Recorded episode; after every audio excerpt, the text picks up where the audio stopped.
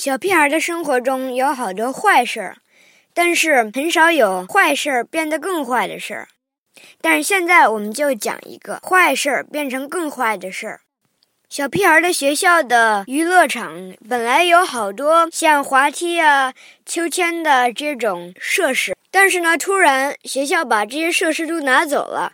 然后现在课间活动的时候，学校就像监狱一样。老师不让大家出去，不能跑步，也不能碰，所以玩 tag、玩抓人、玩捉迷藏都不行。因为呢，很多小孩在这些设施上受伤了，而学校没有足够的钱来买一些保险。小屁孩学校的那些小孩都急到什么程度了呢？有一天，他们找到了一辆有一个轮子的玩具汽车。然后他们还排队轮流玩儿，其他人就看老师有没有看到。因为老师让大家必须活动。变成更坏的地方就是平常在别的班课外活动的时候，小屁孩在学考试的时候很难专注，因为外面有好多声音啊，很多人在玩球啊，就很难专注在课堂的事上。现在没有了 playground 的设施，小屁孩以为这会。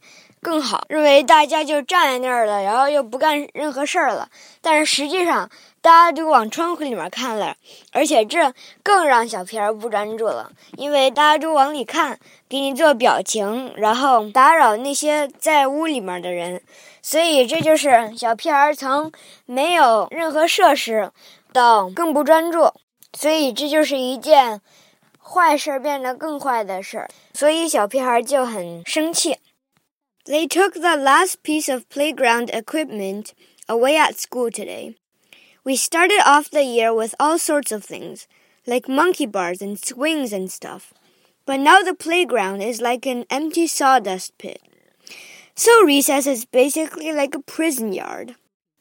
I hear the school is having trouble paying for the insurance for the playground. So every time there was some kind of accident or injury, on a piece of equipment, the easiest thing to do was to just remove it. In October, Francis Knott went flying off the swing set and landed on the seesaw, so that took out two big items right there. We lost the monkey bars when a girl named Christine Higgins climbed to the top, then got too scared to come down. The teachers aren't allowed to touch kids, so they had to call Christine's parents to come and get her. Eventually, the only piece of equipment left was the balance beam, and I figured nobody could get her on that thing. But believe it or not, some idiot wasn't going where he was going the other day, and now, so that's gone too. Without any playground equipment, there's really nothing for us to do. But the teachers won't even let us sit down because they say we have to stay active. And it's not like you're allowed to bring in toys or video games to keep yourself occupied either. In fact, if you get caught with a toy on the playground, it'll get confiscated. Last week, somebody found a miniature car buried in the sawdust that looked like it had been there for years. The car had three missing wheels. But people were so desperate for entertainment that they lined up to play with it while others kept lookout. Now there's a black market for toys at our school.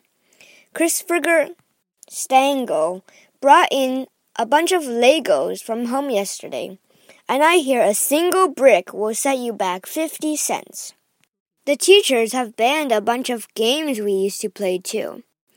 Last week, a group of boys were playing freeze tag, but one of them got hurt when someone shoved him from behind. So now we're not allowed to touch each other or even run. Today, people were playing air tag and getting around by speed walking, but it wasn't really the same.